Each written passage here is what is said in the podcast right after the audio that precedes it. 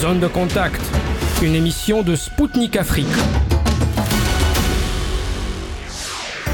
Bonjour à toutes et à tous. Vous écoutez Spoutnik Afrique. Je suis Anthony Lefebvre et je suis ravi de vous retrouver aujourd'hui à Bamako sur les ondes de Maliba FM du lundi au vendredi à 19h.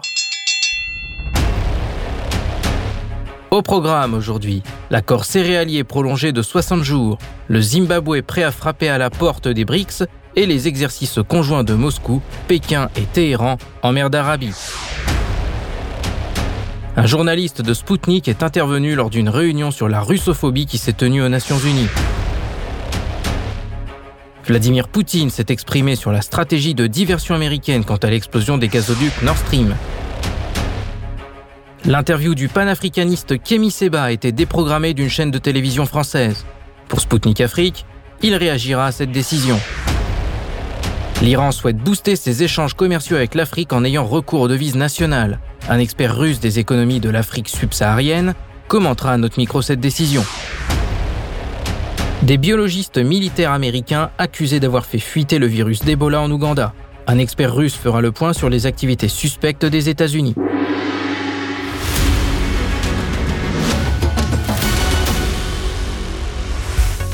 L'accord céréalier, c'est reparti pour 60 jours de plus.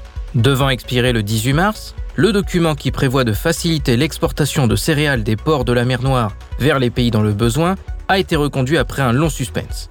Toutefois, le vice-ministre des Affaires étrangères russe, Alexandre Grouchko, a clairement indiqué que l'Occident doit également respecter une autre partie importante de l'accord, que toutes les sanctions touchant les produits agricoles russes sur les marchés internationaux soient levées. La porte-parole de la diplomatie russe a qualifié cette décision de douche froide pour les États-Unis et l'Union européenne. Selon Maria Zakharova, les pays occidentaux comptaient sur un scénario dans lequel les exportations de céréales de l'Ukraine se poursuivraient sans entrave, apportant à Kiev des revenus pour l'achat d'armes, tandis que les exportations agricoles russes continueraient d'être bloquées. La diplomate a jugé hypocrite les nouvelles affirmations américaines selon lesquelles les exportations de blé et d'engrais de la Russie ne font pas l'objet de sanctions de la part des États-Unis et de leurs satellites. Moscou a protesté à plusieurs reprises sur le non-respect de la levée des restrictions sur les céréales et engrais russes. Lorsque l'accord céréalier a été signé à Istanbul le 22 juillet dernier, il était accompagné d'un mémorandum selon lequel les Nations Unies devaient s'engager à supprimer les sanctions anti-russes qui entravent l'exportation de produits agricoles. Bien que Vladimir Poutine ait proposé de livrer gratuitement des engrais russes aux pays les plus pauvres à l'automne dernier, ces fertilisants sont encore bloqués dans les ports européens et leur déblocage se fait au compte-gouttes. Le Malawi a reçu ces derniers jours 20 000 tonnes de ces produits russes. Sa livraison a été rendue possible après que l'ONU ait apporté des garanties qui convenaient aux autorités néerlandaises.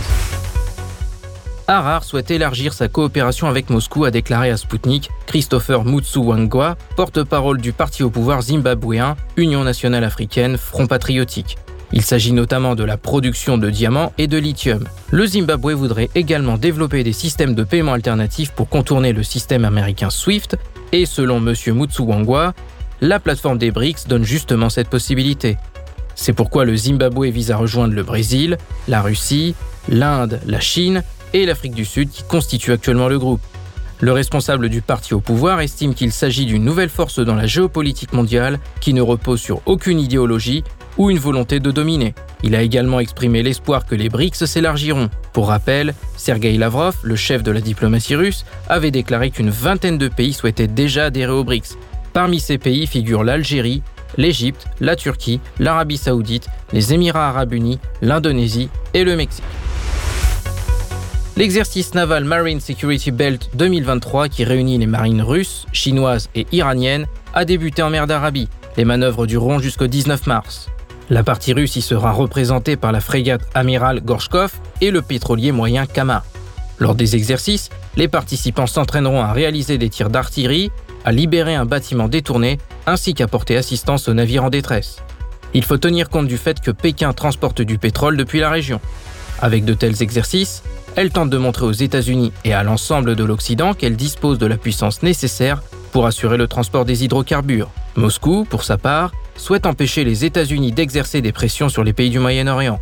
Quant à l'Iran, il envoie le signal qu'il peut, avec la Chine et la Russie, résister à Washington.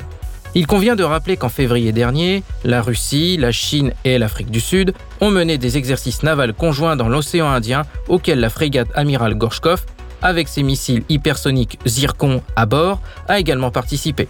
Ces manœuvres ont suscité une réaction tout à fait inadéquate de la part des États-Unis et des autres pays de l'OTAN, qui estiment qu'ils sont les seuls à avoir le droit de mener des exercices militaires avec d'autres marines et armées.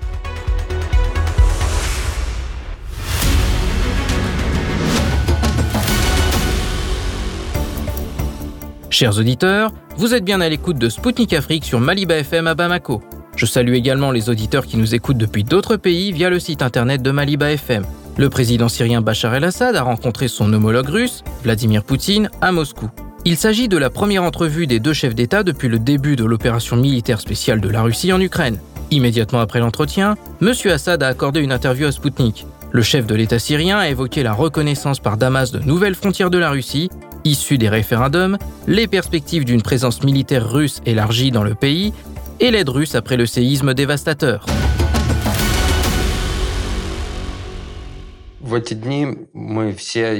Ces jours-ci, nous pleurons et soutenons tous le peuple syrien qui a subi un terrible tremblement de terre.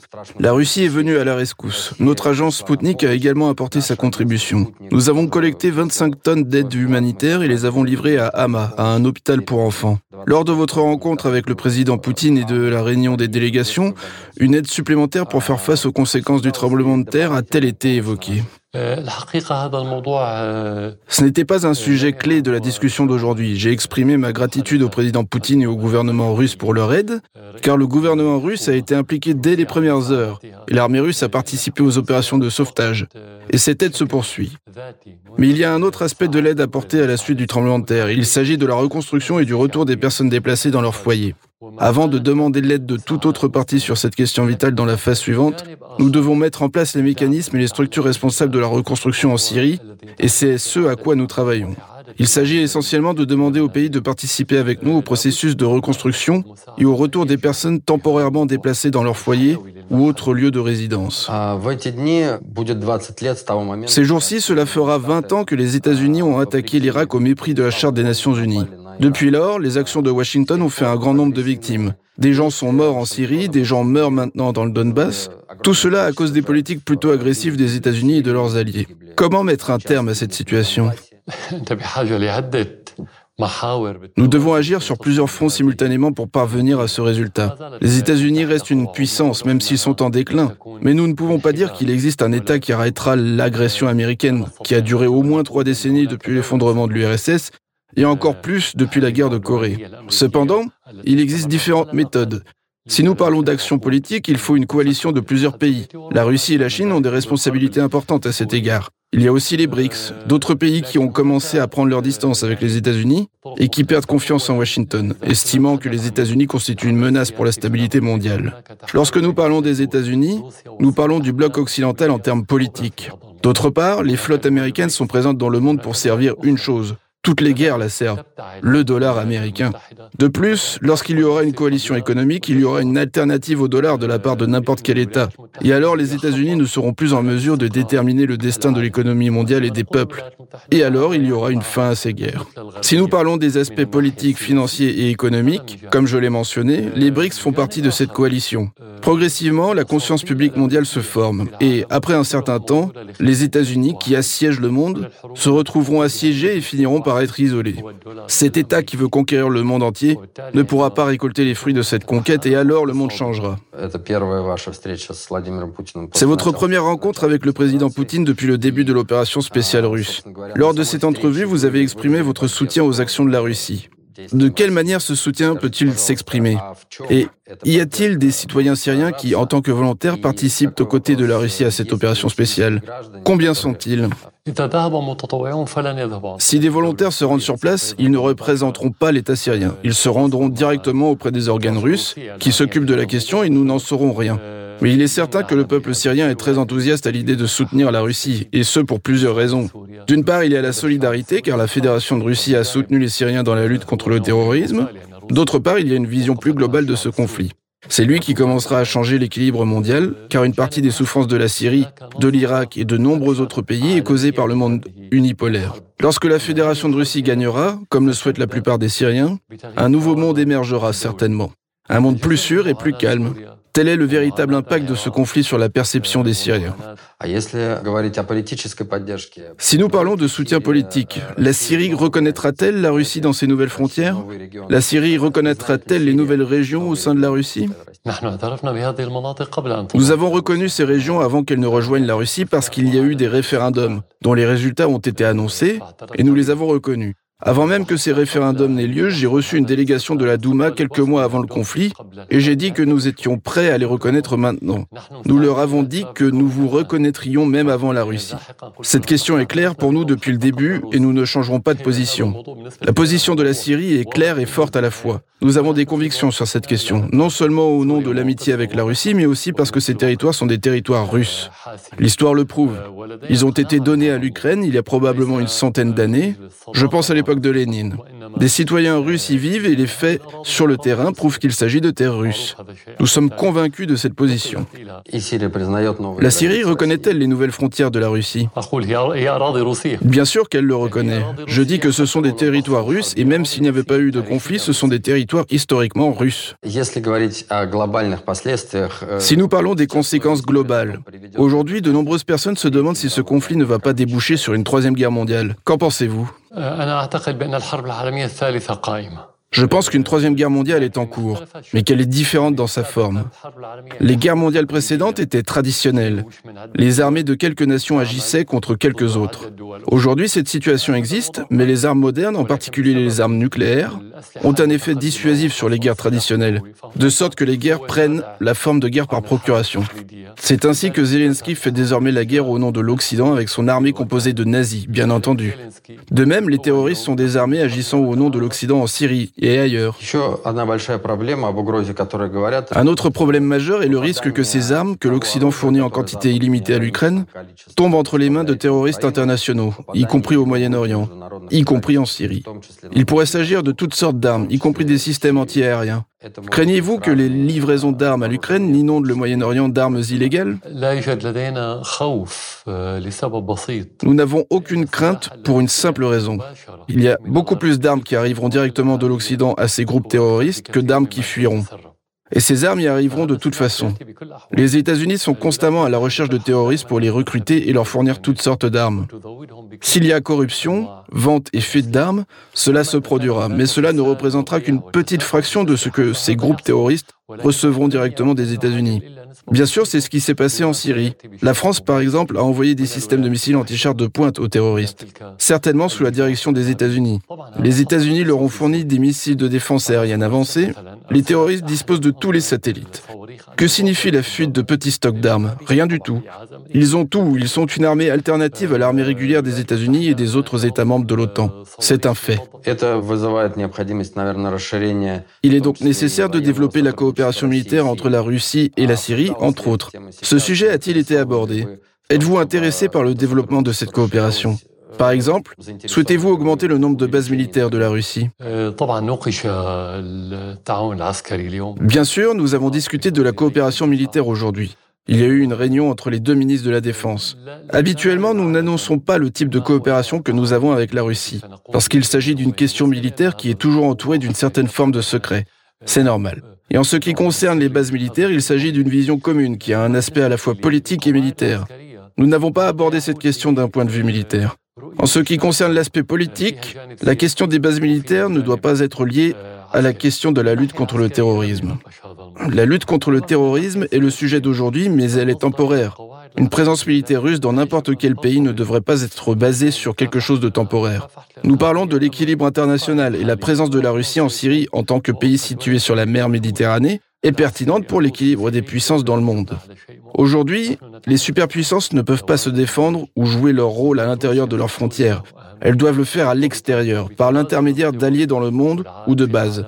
Nous pensons que si la Russie souhaite étendre ses bases ou en augmenter le nombre, il s'agit d'une question technique ou logistique. Si ce désir existe, nous pensons qu'une expansion de la présence russe en Syrie est une bonne chose. Elle servirait cette idée. De même, si cette expansion se produit dans d'autres pays, peut-être dans d'autres régions, elle servira la même idée. Et oui, nous disons que c'est quelque chose qui pourrait être nécessaire à l'avenir. C'était Bachar el-Assad, président de la Syrie, qui a accordé une interview à Sputnik après ses pourparlers avec Vladimir Poutine à Moscou.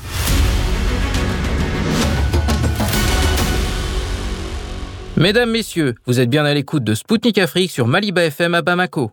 Kirill Wyszynski, journaliste de Spoutnik, est intervenu lors d'une réunion sur la russophobie au Conseil de sécurité de l'ONU, qui est présidé en mars par le Mozambique. Monsieur Wyszynski connaît bien cette problématique, puisque lui-même a été emprisonné en Ukraine en 2018 alors qu'il dirigeait le site de RIA Novosti Ukraine. Les autorités ukrainiennes l'ont mis derrière les barreaux pour le motif fallacieux de soutien aux républiques autoproclamées du Donbass. Sa peine aurait pu aller jusqu'à 15 ans de prison. Le tribunal avait prolongé à plusieurs reprises la détention de l'accusé. Un an plus tard, Kirill Wyszynski a été libéré et est revenu en Russie. Écoutons-le.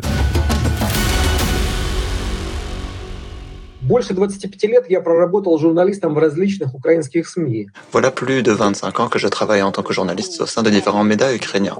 Depuis 2014, je suis rédacteur du site RIA Novosti ukrainien, disponible en russe. En 2018, j'ai été arrêté par les services ukrainiens pour des motifs complètement infondés, y compris pour trahison d'État. J'ai passé près d'un an et demi en prison Ensuite, un tribunal ukrainien ne confirmant pas les chefs d'accusation m'a relaxé et j'ai décidé de quitter l'Ukraine pour me rendre en Russie. Je continue de travailler en tant que journaliste et suis membre du Centre russe pour les libertés et droits humains. Je remercie le Conseil de sécurité de me donner la possibilité de prendre la parole. Qu'est-ce que la, la russophobie? Il s'agit de la manifestation d'une aide à l'encontre des Russes, du peuple russe, de la culture russe, de la Russie et des citoyens russes. Elle se manifeste publiquement au sein des médias et sur Internet. La russophobie prive la Russie du statut d'État civilisé la russophobie est créée volontairement et vise à propager une idéologie de haine pour la Russie, les citoyens russes et soviétiques, ainsi que pour toute personne russophobe. Tous ceux qui sont considérés russes ou se considèrent liés à la Russe ou à son sort, ressentent une certaine sympathie vis-à-vis de celle-ci, sont rejetés. Il s'agit également d'une haine manifestée à l'encontre des compatriotes russes et tous ceux qui se considèrent comme appartenant à l'identité russe. Voici quelques exemples flagrants de la russophobie ukrainienne moderne. En 2022, sur les chaînes de télévision ukrainiennes, des appels russophobes ont été lancés. Un journaliste de la chaîne 24 a en direct appelé à attaquer les Russes, à détruire leurs familles et éliminer leurs enfants. Si on demandait à le faire, il serait l'un des premiers, disait-il. Un autre euh, Ukrainien, membre euh, d'un hôpital, a appelé à attaquer les prisonniers russes car ils étaient des cafards. Des publicités sociales ont également été présentées. Des femmes disaient à des soldats, nous attendons votre mort. Et ces projets sont également exécutés dans la pratique. Cela se traduit par des représailles à l'encontre de prisonniers russes. Ils font l'objet de mauvais traitements, alors que les habitants russophobes du Donbass souffrent de bombardements. Le 13 mars hier, la Rada a adopté un projet de déclaration proposant de qualifier le régime russe de, de régime rachiste. Les députés ukrainiens refusent ainsi de reconnaître le droit d'exister des Russes. Il s'agit d'un affront pour la Russie et d'autres pays qui appellent à la violence à l'encontre des Russes. Il s'agit d'un exemple flagrant de russophobie. Qu'en est-il en Union européenne?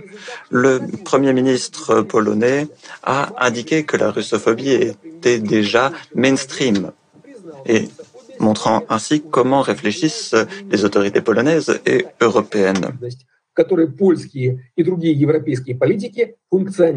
Lorsqu'il indique qu'elle touche également des personnes ayant une sympathie pour la Russie, il a raison. En France, le mot pro-russe est devenu une insulte tant il est impossible d'avoir un point de vue autre que favorable à l'Ukraine. Les manifestations de haine à l'égard des Russes ont également eu lieu dans les médias français. Sur une chaîne de télé, une chroniqueuse ukrainienne avait notamment insulté les Russes de cafards. Pire, le présentateur de l'émission en question avait assumé être en accord avec sa chroniqueuse. Cette sortie haineuse en direct à la télévision française, qui tombe pourtant sous le coup de la loi pour incitation à la haine, n'a même pas fait réagir le régulateur français des médias et des télécommunications. Mais revenons au discours de notre collègue à l'ONU. M. Wyszynski a largement abordé la question de la situation de la langue russe en Ukraine.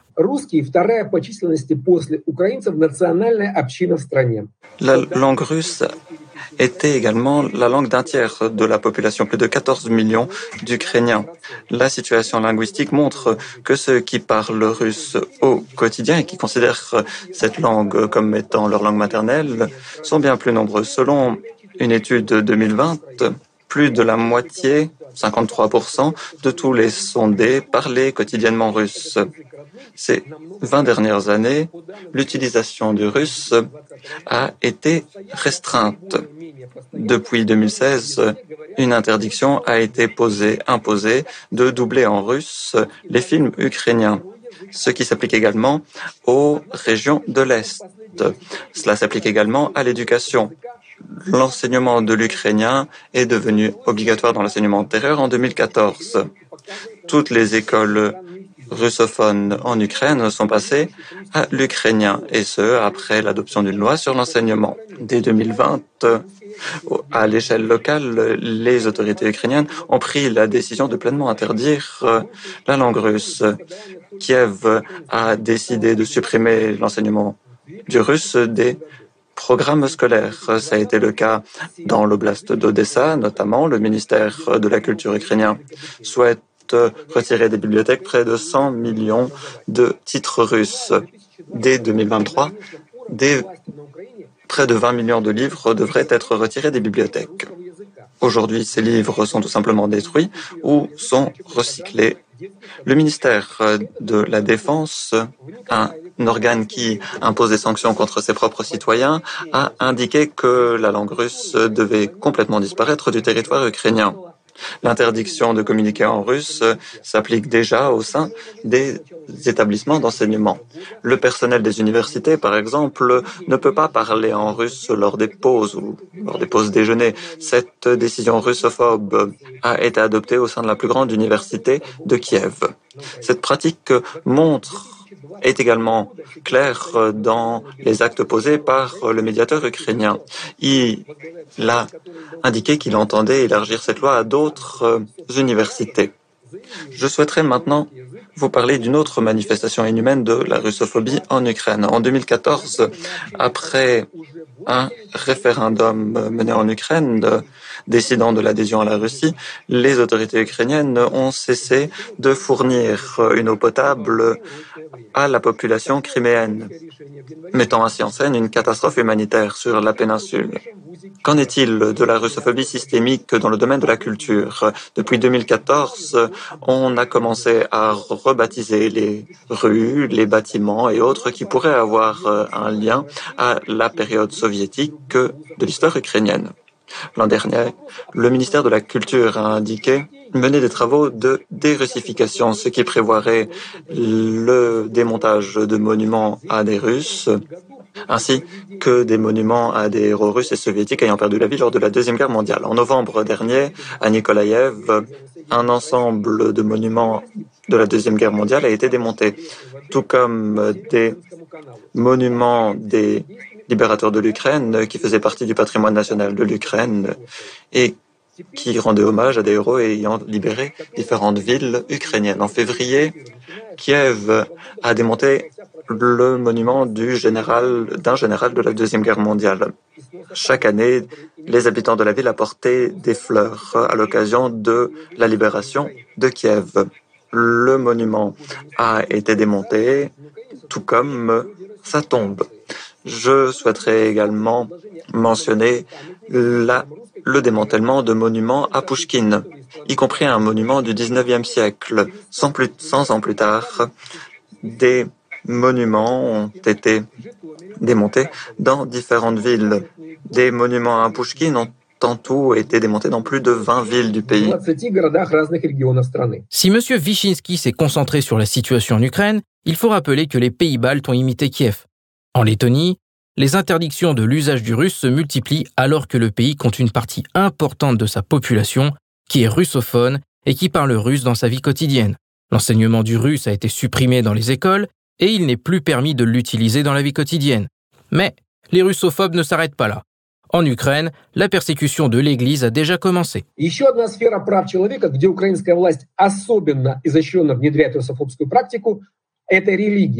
Dans un autre domaine des droits de l'homme, l'Ukraine mène une pratique russophobe, à savoir euh, la religion. La principale religion est l'orthodoxie. C'est une religion qui unit des millions de citoyens ukrainiens. L'Église orthodoxe ukrainienne fait partie de l'une des églises les plus autonomes de l'orthodoxie russe. Et cela a donné lieu à des attaques contre les églises orthodoxes ukrainiennes. Diverses églises ont fait l'objet d'attaques. Les autorités locales dans différentes régions du pays ont cautionné ces attaques et ont appliqué une interdiction d'entrer dans des églises orthodoxes ukrainiennes. Des moines et prêtres ont également fait l'objet d'attaques, ce qui inclut des monastères euh, ayant une histoire millénaire à Kiev. Il s'agit d'ordonnances données aux moines de quitter d'ici la fin de l'année le monastère. Il existe de nombreux documents portant atteinte aux bâtiments orthodoxes. Il s'agit pourtant de monument ancestral. Y reposent pourtant différents grands personnages russes, tout comme les grands personnages l'initiative de l'écriture russe. Je peux vous donner moult exemples de la politique russophobe menée par l'Ukraine, qui a une grande ampleur et a trouvé son pic en 2022-2023. La conclusion est claire. Ces derniers temps, l'Ukraine mène dans le domaine de l'éducation, de la culture, de la religion, dans le domaine quotidien, une idéologie de haine à l'encontre de tout ce qui est russe, la langue russe, à l'encontre de tous ceux qui, d'une manière ou d'une autre, se sentent liés à la Russie. Cette idéologie a servi de base pour l'application vaste de mesures dans différents domaines. Cette idéologie est appelée à inciter à la haine, mais également à l'élimination de tous les Russes et russophones, y compris les membres de leur famille et leurs enfants. Des appels directs ont été lancés sur la télévision russe, sur Internet, sur la télévision ukrainienne et sur la site ukrainien. Je vous remercie de votre attention et je vous remercie de la possibilité qui m'a été donnée de m'exprimer à cet auguste organe qu'est le Conseil de sécurité. Je vous remercie. Je remercie M. Wyszynski de son exposé. Je donne maintenant la parole à M. Dmitri Vassilietz. Comme vient de l'expliquer Kirill Wyszynski, l'Ukraine se livre à une véritable guerre sainte. Cette volonté de décommuniser la Russie qui touche dans le domaine du sacré a commencé bien avant le début de l'opération spéciale russe. Afin de couper tout lien avec l'Église orthodoxe russe, une Église orthodoxe ukrainienne a été créée. Cela peut clairement s'apparenter à une volonté de contrôler le culte. L'intervention de Kirill Wyszynski était suivie par celle de Dmitri Vassilietz, un journaliste et homme politique ukrainien qui s'oppose au régime de Kiev et qui a passé plus de deux ans en prison sur la base de fausses accusations. Mais après eux, un professeur est venu tenter de convaincre le Conseil de sécurité qu'il n'y avait pas de russophobie et a immédiatement reçu une réprimande sévère de la part du représentant russe auprès de l'ONU, Vassili Nebenzia. Э,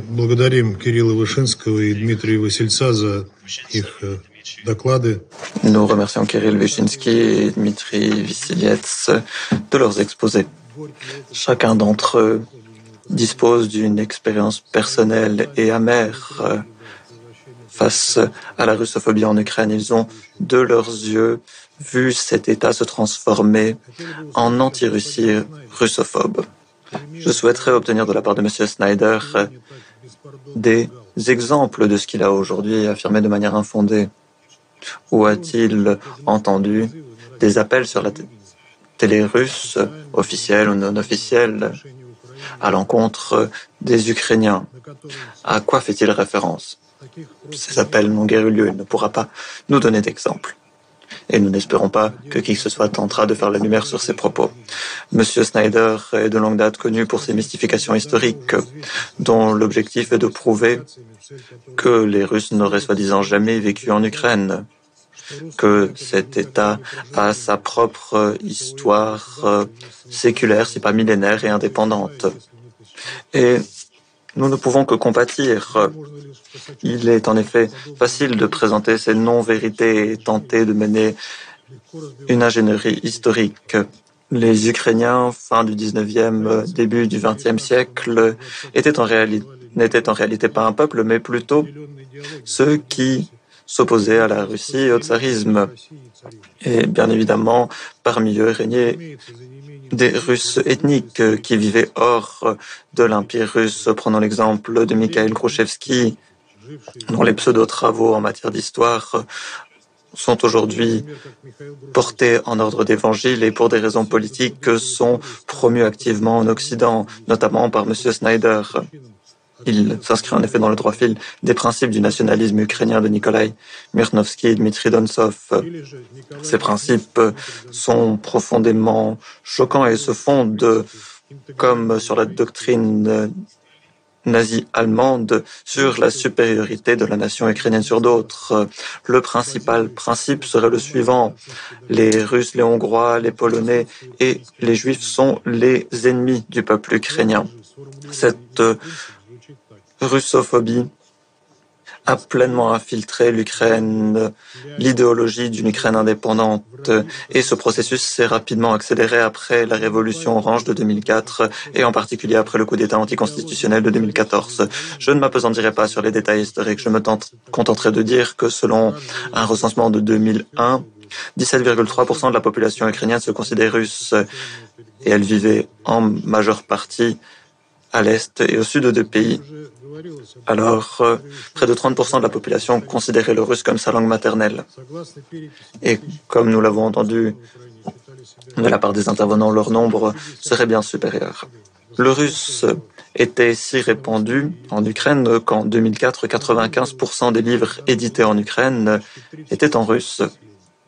Les nouvelles autorités nationalistes ont directement attaquer cruellement le russe euh, et tout ce qui était russe par le biais des écoles de l'enseignement, du cinéma, de la télévision. On a tenté d'insuffler l'idée selon laquelle tout ce qui était russe était étranger. Ainsi, en Ukraine, toute une génération a grandi dans l'esprit des doctrines de Mirnovsky et de Donsov.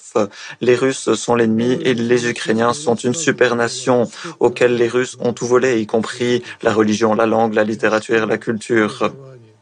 Ils réécrivent l'histoire en considérant comme héros des collaborateurs du fascisme tout en faisant la propagande d'une Ukraine indépendante.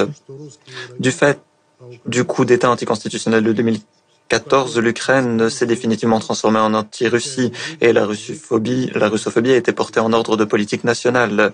Les militants du Maïdan n'ont pas caché leurs opinions russophobes et leurs parrains étrangers en étaient bien conscients. Quelques jours après le coup d'État sanglant, le dirigeant du mouvement extrémiste Pravый Secteur, Dmitri Yarosh, a déclaré que la dérussification était un phénomène tout à fait juste et indispensable. Le député de la Rada, Irina Farion, a qualifié tous les russophones de mentalement retardés. Le maire de Dnipropetrovsk, Boris Filatov, a dit, je le cite, il faut donner à la racaille russe toutes les promesses et garanties et ensuite les pendre. Je vous présente toutes ces citations pour vous montrer à quel point l'Ukraine a sombré dans la russophobie depuis le coup d'État de 2014. Les autorités étaient prêtes à tuer et à brûler vifs les Russes, et ce fut clair lorsque 40 militants russes ont été brûlés vifs dans la maison des syndicats à Odessa en mai 2014. L'une des premières décisions du nouveau régime a été de tenter d'annuler la loi sur les fondements de la politique linguistique nationale, selon laquelle la langue russe avait le statut de langue régionale dans 13 des 24 oblasts ukrainiens. C'est cette décision qui a poussé la Crimée à quitter l'Ukraine, puisque la majeure partie de la population se considère russe. Les menaces d'éliminer leur langue maternelle et tenter de porter en ordre d'héros des collaborateurs nazis et des criminels était l'une des causes justifiant les protestations justes des habitants du Donbass où le russe est utilisé au quotidien par plus de 80% des habitants. Il convient de dire que même les autorités du Maïdan reconnaissaient que la question linguistique était sensible et pourrait entraîner le schisme du pays. Et La question de l'abrogation de cette loi a été reportée lors de la signature des accords de Minsk. Kiev a même accepté de d'assurer l'autodétermination linguistique du Donbass. Toutefois, comme nous le savons aujourd'hui, Kiev n'entendait pas appliquer ces accords. Ces neuf dernières années, les autorités ukrainiennes ont tenté d'éliminer tout ce qui pouvait être d'une manière ou d'une autre associé à la Russie. Ce faisant, ils ont sapé les principes d'une société qui, au fil des siècles, entretenait des liens culturels et civilisationnels avec notre pays. Du fait de six initiatives législatives adoptées sous Petro Poroshenko, la langue russe a été effacée de la vie publique. Des quotas linguistiques, linguistiques stricts ont été appliqués aux médias et la discrimination à l'encontre du russe est devenue quotidienne.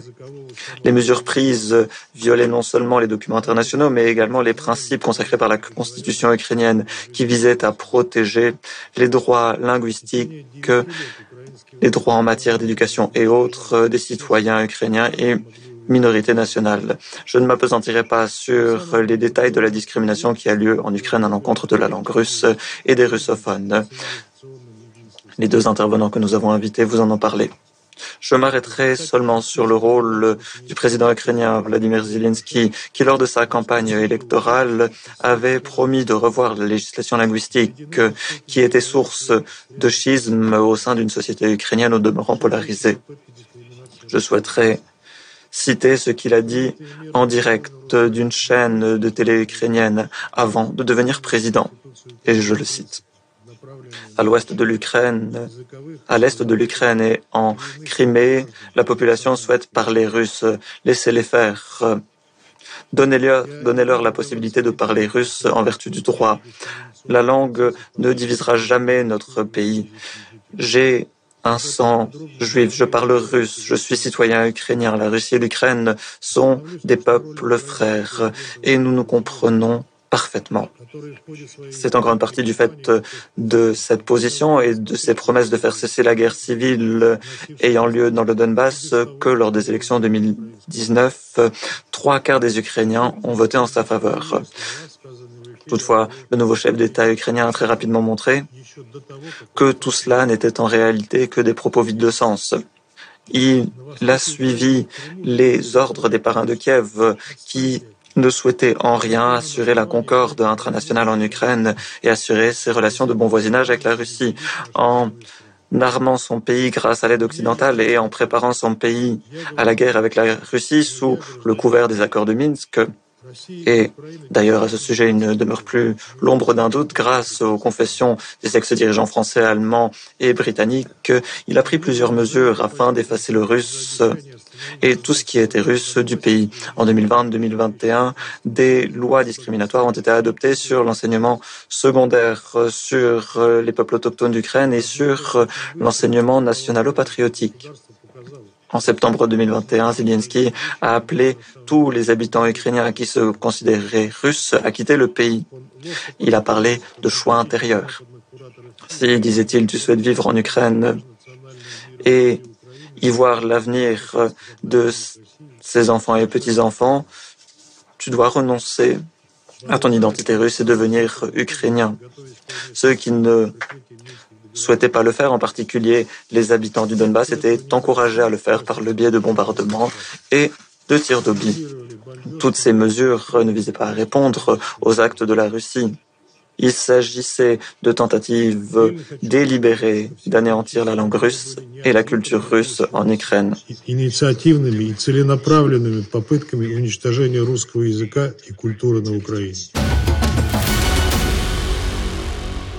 M. Nebenzia a rappelé les actions entreprises par Kiev immédiatement contre sa population russophone après le coup d'État illégal en 2014. Cette haine de la population russophone avait notamment débouché sur une attaque tragique à la maison des syndicats d'Odessa en mai 2014.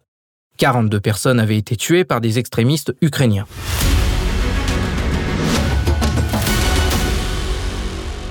Chers auditeurs, vous écoutez Spoutnik Afrique sur Maliba FM à Bamako.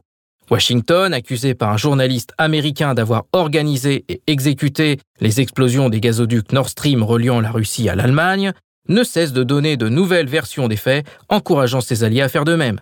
Et chaque nouvelle fantaisiste semble encore plus invraisemblable que la précédente. Après l'affirmation selon laquelle l'attaque a été perpétrée par un groupe pro-ukrainien, le président russe Vladimir Poutine a jugé bon de répondre à ces spéculations délirantes.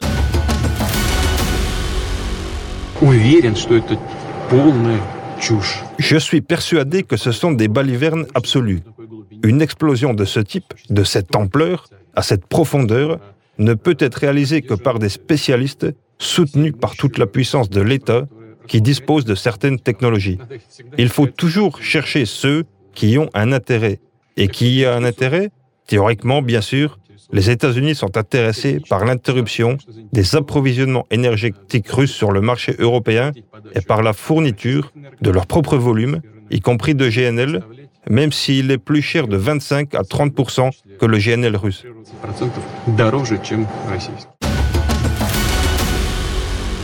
Auparavant, le secrétaire du Conseil de sécurité de la Russie, Nikolai Patrouchev, avait déclaré que l'Ukraine n'avait rien gagné à l'explosion des gazoducs. Selon lui, le régime de Kiev qui supplie l'Allemagne de lui faire la charité n'avait nullement besoin de ces actes.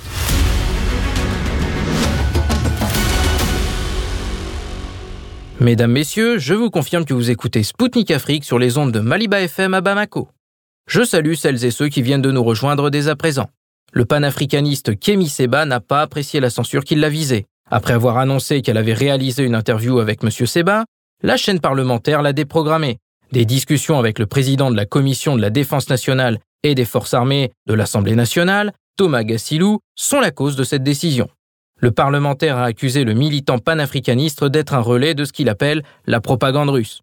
Au micro de Spoutnik Afrique, Kémy Seba a réagi à cette déprogrammation. Écoutons-le. Moi, je pense tout simplement que quelques jours après que France 24 ait autorisé le leader de ACMI un mouvement terroriste qui mène un certain nombre de déstabilisations au Sahel. Quelques jours après qu'ils aient posé 17 questions à ce leader-là, le fait qu'ils nous interdisent sur LCP-SENA, qu'ils nous censurent, c'est la preuve qu'en réalité, le terrorisme en Afrique les arrange beaucoup plus que le panafricanisme que je représente et les millions de gens qui se reconnaissent à travers nos voix. Donc, euh, le gouvernement français défend ses intérêts. Et ces intérêts ne sont pas la montée du souverainisme africain. Toujours vécu la censure par les médias français, celle-là est peut-être l'une des plus spectaculaires. Mais les médias français n'ont jamais voulu entendre un discours de souveraineté africaine, même si mon discours est entendu un peu partout, en Afrique, en Amérique du Sud, en Russie, en Europe de l'Est et au Moyen-Orient. La France a toujours eu une incapacité à reconnaître ses échecs, le gouvernement français. Ils ne sont pas capables d'introspection et c'est ça qui crée tant de problèmes. C'était Kémy Seba, président de l'ONG Urgence panafricaniste. Il a réagi au micro de Spoutnik Afrique à la déprogrammation de son interview d'une chaîne de télévision française suite à l'intervention d'un député français. Chers auditeurs de Maliba FM, nous allons maintenant faire une petite pause. Mais ne vous inquiétez pas, Spoutnik Afrique revient très vite sur les ondes de Maliba FM. À tout de suite.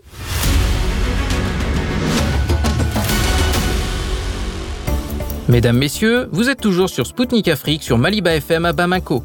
Je salue celles et ceux qui viennent de nous rejoindre. Des biologistes militaires américains auraient pu laisser échapper le virus Ebola par négligence. Cette manipulation serait à l'origine de la propagation du virus Ebola en septembre 2022 en Afrique centrale, selon le chef des forces russes de défense radiologique, chimique et biologique, Igor Kirillov. Le responsable militaire a constaté que la souche découverte, Soudan, est exactement la même que celle qui circulait en 2012 au moment de l'épidémie en Afrique. M. Kirillov a ensuite souligné que pour le moment, aucun fait sur la mise en place par les États-Unis d'essais à double usage n'avait été remis en cause ou contesté. Les laboratoires américains sont répartis dans le monde entier. L'armée russe a notamment découvert un large nombre de documents et de preuves sur place qui attestent leur présence en Ukraine. Il s'agissait d'éléments qui démontraient les intentions de Washington de créer des armes biologiques. Des essais liés au VIH et aux psychotropes avaient également été réalisés sur des militaires ukrainiens. Igor Nikulin, expert russe sur les armes biologiques et ancien membre de la commission de l'ONU sur les armes biologiques, a réagi au micro de Sputnik Afrique sur les activités militaires et biologiques des États-Unis. Écoutez notre entretien. Selon le ministère de la Défense, l'une des causes de la propagation du virus Ebola en Ouganda en 2022 serait la négligence de biologistes militaires américains. L'inquiétude vient du fait que la souche isolée du Soudan est totalement identique au virus qui a circulé en Afrique lors de l'épidémie de 2012. Comment réagissez-vous à ces allégations? Sommes-nous sur le point d'apprendre l'existence de laboratoires secrets américains en Ouganda, comme nous l'avons fait récemment en Ukraine? Je pense que c'est probable. Apparemment, le virus s'est échappé d'un laboratoire. Il mute constamment. Dans la nature, il n'y a pas de virus qui serait à 100% identique à celui qui circulait il y a 10 ans. Il doit y avoir au moins quelques petites différences. Nous pouvons donc en conclure qu'il s'agit très probablement d'une erreur des biologistes américains. Ils travaillaient sciemment dessus sur le territoire de l'Ouganda. D'une manière générale, il s'agit là d'un motif d'enquête internationale. En outre, de nombreux prisonniers de guerre ukrainiens présentaient des anticorps au virus Ebola. Il semble donc que les Américains aient travaillé avec le virus non seulement en Ouganda, mais aussi en Ukraine. Ce n'est pas du tout un virus caractéristique de l'Ukraine. Ce n'est pas la première fois que la question de l'implication des laboratoires biologiques américains dans l'apparition de diverses pandémies dans le monde est soulevée. Quels sont les risques associés à de telles activités? Les risques sont immenses. Prenons par exemple la dernière pandémie de coronavirus qui a déjà tué 8 millions de personnes. Et des dizaines, voire des centaines de millions de personnes ont été touchées. Les risques sont donc énormes. Ce n'est pas pour rien que Bill Gates a déclaré, lors de l'exercice Event 201, en octobre 2019, qu'au moins 10 millions de personnes mourraient avant 2025 d'une nouvelle maladie inconnue. Ce qui est intéressant, c'est qu'ils ne cachent même pas vraiment leur plan. Lorsque j'ai travaillé pour les Nations Unies de 1998 à 2003, il a été ouvertement question de la nécessité de réduire radicalement la taille de l'humanité dans un avenir proche. Monsieur Schwab et bien d'autres se sont exprimés sur ce sujet. Bien sûr, la meilleure option pour eux n'est pas les bombes et les missiles, mais les bactéries et les virus. Quel est, selon vous, le principe sur lequel les États-Unis choisissent les pays dans lesquels ils mènent leurs recherches biologiques, dans lesquels ils placent leurs laboratoires Selon quel principe pensez-vous que les États-Unis placent des laboratoires en Afrique ou en Ukraine? Ils vont là où le pouvoir dépend d'eux. En général, là où il y a des bases militaires américaines, il y a des laboratoires militaires et biologiques américains. Et bien sûr, dans les pays qui entourent leurs adversaires géopolitiques, c'est-à-dire la Russie, la Chine ou l'Iran. On peut également penser au Venezuela, à Cuba ou à la Serbie, que les Américains ont également déclarés comme leurs ennemis. La Russie n'est pas la seule à être entourée de ces bases. La Chine est également entourée de toutes parts. Il suffit de regarder le Kazakhstan, le Kirghizistan, l'Afghanistan et jusqu'à récemment la Birmanie. Et ils considèrent le continent africain comme un sanctuaire pour toutes les expériences. Quelles sont leurs approches fondamentales? Tout d'abord, ils s'intéressent aux institutions similaires dans ces pays. Par exemple, dans les anciennes républiques de l'Union soviétique, en Ukraine, en Géorgie, en Moldavie, où l'on trouve des collections d'agents pathogènes et des ressources humaines expérimentées qui peuvent être utilisées. Il existe également des conditions permettant de mener à bien ce type d'activité. Et bien sûr, le principe fondamental est le gouvernement, qui ne posera pas de questions inutiles. Car, comme l'a dit M. Fossi, au Kazakhstan, le président Tokayev a posé des questions et on lui a généralement donné des informations, alors que les Ukrainiens ont été bien payés et n'ont pas posé de questions du tout. En conséquence des anticorps contre la peste, la tularémie, la fièvre hémorragique de Crimée-Congo et même Ebola, la leptospirose, la leishmaniose et une dizaine d'autres maladies plus ou moins dangereuses ont été trouvées chez de nombreux prisonniers de guerre ukrainiens.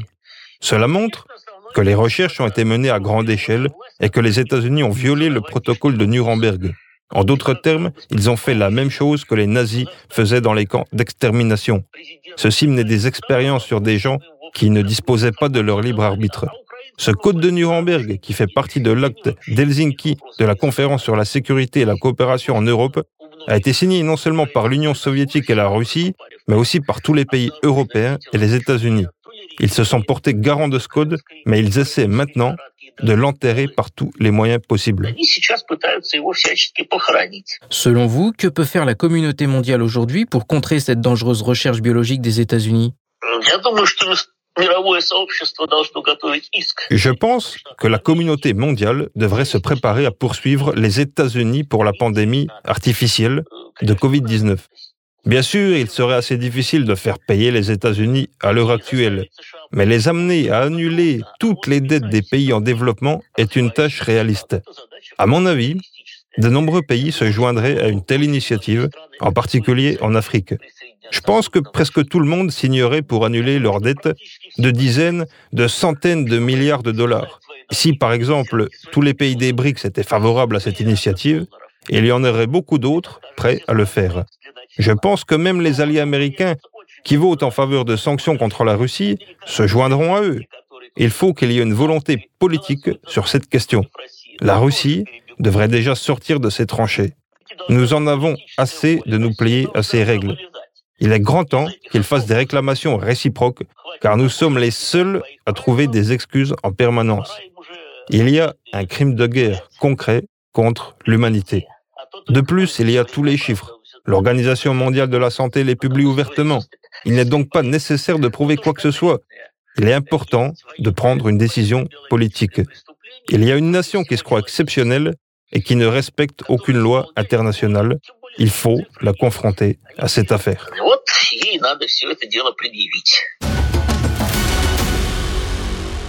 C'était Igor Nikoulin, expert russe sur les armes biologiques et ancien membre de la commission de l'ONU sur les armes biologiques. Il a commenté à notre micro la fuite présumée du virus Ebola en 2022 en Ouganda. Elle pourrait avoir pour origine un acte de négligence commis par des biologistes militaires américains.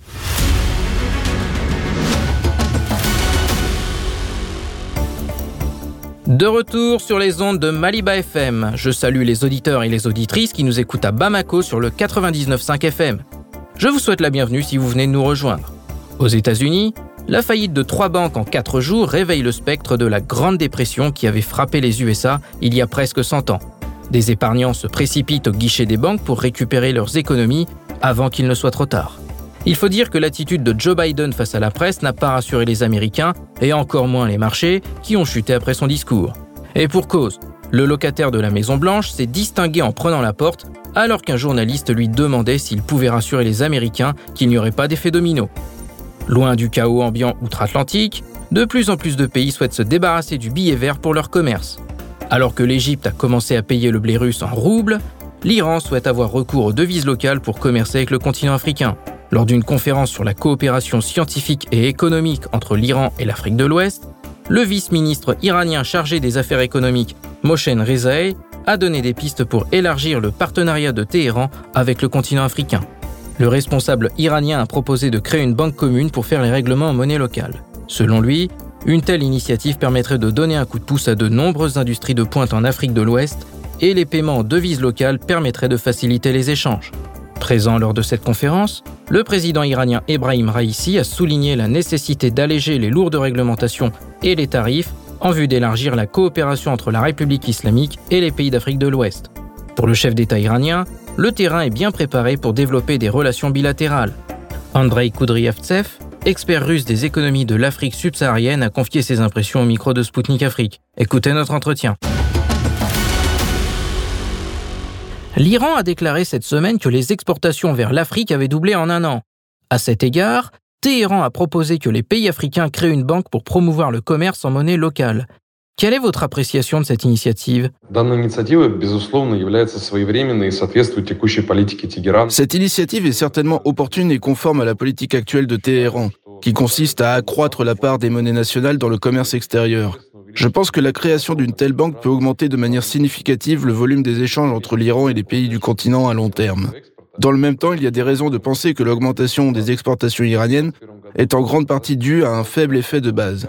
En 2012, ce chiffre était d'environ 1,2 milliard millions de dollars, soit environ 0,26% des importations totales de l'Afrique pour l'année. En outre, l'Iran a une portée géographique assez limitée dans ses marchés sur le continent.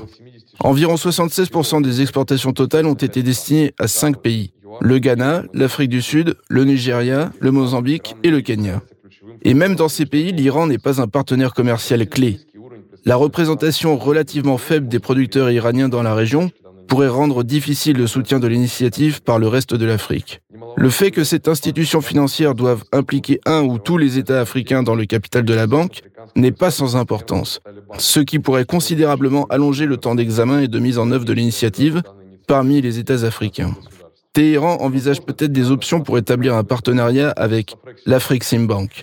Mais cette voie se heurte également à des difficultés liées aux restrictions imposées par les sanctions à l'encontre de l'Iran. La forte volatilité du réal iranien et de la plupart des monnaies nationales africaines est un autre problème qui pourrait se poser lors de la mise en œuvre de cette initiative. Si l'initiative est mise en œuvre, les deux parties pourront effectuer des transactions en utilisant la monnaie locale sans avoir recours à l'euro et au dollar. Quels sont les avantages d'un tel système pour les pays africains? Le passage au commerce en monnaie nationale est une tendance actuelle qui permet au pays d'être indépendant des mouvements inflationnistes du taux de change du dollar américain. En outre, le passage aux monnaies nationales peut stimuler une augmentation des échanges entre les pays, car les participants aux activités économiques à l'étranger n'auront pas besoin de se convertir en dollars et en euros. Cela augmenterait les marges d'approvisionnement mutuel dans le contexte de pénurie persistante de devises étrangères dans une grande partie de l'Afrique. Le commerce en monnaie nationale implique également une compensation dans les pays des négociants, ce qui est crucial pour l'Iran, qui fait l'objet de sanctions. Ce format élimine le risque d'un gel des paiements par les banques correspondantes, qui sont généralement situées aux États-Unis ou dans les pays de l'UE. La question de l'élimination du dollar des règlements commerciaux a été soulevée de plus en plus fréquemment ces derniers temps. Des discussions sont en cours sur la création d'une monnaie de règlement unique pour les BRICS. La Russie, L'Inde, la Chine et l'Arabie saoudite ont toutes déclaré qu'elles souhaitaient passer aux monnaies nationales. Pourquoi ces déclarations se multiplient-elles? Quels sont les pays qui pourraient réaliser ce changement dans un avenir proche selon vous? Je pense qu'il est prématuré de parler d'une élimination complète du dollar dans le commerce extérieur. Mais il existe toutes les conditions préalables à sa réduction dans la structure monétaire des règlements de la Russie avec les pays partenaires. Selon les données les plus récentes, fin 2022, le yuan et le rouble représentaient 50% des règlements à l'exportation. L'analyse des pays qui pourraient potentiellement être intéressés par l'utilisation de monnaies alternatives devrait être basée sur l'existence d'une parité relative dans la balance commerciale, qui crée une demande mutuelle pour les monnaies nationales des deux pays afin de payer les exportations et les importations. En outre, dans le contexte du développement des relations commerciales de la Russie avec des pays amis, il est important de noter qu'un certain nombre de grandes institutions financières russes qui fournissent des services dans le domaine de l'activité économique étrangère sont déconnectées de SWIFT. Cela oblige les banques de contrepartie à se connecter à l'analogue russe, le système de messagerie financière de la Banque de Russie, pour organiser les paiements dans les monnaies nationales. L'existence de relations de correspondance directe avec des banques partenaires dans des pays amis et la volonté politique du pays de continuer à renforcer la coopération avec la Russie dans le commerce extérieur sont également importantes. Aujourd'hui, la transition de la Russie vers le commerce en monnaie nationale avec l'Inde, la Chine, le Vietnam et l'Iran présente le plus grand potentiel. En août, les BRICS discuteront de la création d'une monnaie commune lors de leur prochain sommet en Afrique du Sud. Si une telle initiative se concrétise, combien de temps faudra-t-il pour que cette monnaie puisse concurrencer le dollar? L'introduction d'une monnaie commune est toujours un processus long et fastidieux d'intégration des systèmes de paiement et de renforcement de la coopération interbancaire entre les pays. Je pense que dans le cas de l'introduction d'une monnaie commune des BRICS, il est dans l'intérêt des pays d'établir d'abord des règlements mutuels dans les monnaies nationales, en réduisant progressivement la part des paiements en dollars. Même si les conditions sont favorables, et si les partis font preuve de volonté politique, le processus peut prendre beaucoup de temps. Les règlements internationaux sont impossibles sans des systèmes comme SWIFT. Ces dernières années, de plus en plus d'alternatives sont apparues. Par exemple, le système russe de messagerie financière qui intéresse également l'Iran. L'émergence d'un équivalent local de SWIFT est-elle possible en Afrique et pourrait-elle accroître l'indépendance financière des pays africains à long terme? Dans le contexte du projet de zone de libre-échange panafricaine, les questions d'amélioration des conditions de transactions interbancaires en Afrique revêtent une importance particulière. Aujourd'hui, la majorité des communications financières en Afrique sont transmises par SWIFT. Cependant, environ 48% de tous les transferts impliquent des banques correspondantes en dehors du continent, ce qui augmente considérablement le coût et la durée des transactions. En termes de compensation, la structure des paiements africains est dominée par les banques américaines. Quelques 80% de tous les paiements en dehors du continent africain passent par elles. La dépendance qui prévaut à l'égard des devises étrangères, notamment le dollar américain, la livre et l'euro, a entraîné une grave volatilité des marchés monétaires locaux dans certains pays. Compte tenu de l'importance du développement des systèmes de paiement transfrontaliers en 2022, l'Union africaine, l'Afrique Bank et le secrétariat de la zone de libre-échange africaine ont lancé une initiative visant à créer un système de paiement panafricain qui a pour but de faciliter les paiements en monnaie nationale à l'intérieur du continent, d'accroître l'indépendance financière de la région et de fournir des incitations pour stimuler le commerce régional qui ne représente actuellement que 15% de la balance commerciale de l'Afrique. C'était Andrei Koudriavtsev, expert russe des économies de l'Afrique subsaharienne. Il a commenté au micro de Sputnik Afrique le souhait de l'Iran d'élargir la coopération avec les pays d'Afrique de l'Ouest. Chers auditeurs de Maliba FM, Sputnik Afrique, c'est tout pour aujourd'hui. Le moment est venu de rendre l'antenne à Maliba FM. Mais rassurez-vous, moi Anthony Lefebvre, je vous retrouve très rapidement pour une nouvelle émission, toujours fidèle au poste. Je vous invite à suivre l'actualité africaine et internationale sur notre site internet. D'ici là, portez-vous bien. Zone de contact, une émission de Spoutnik Afrique.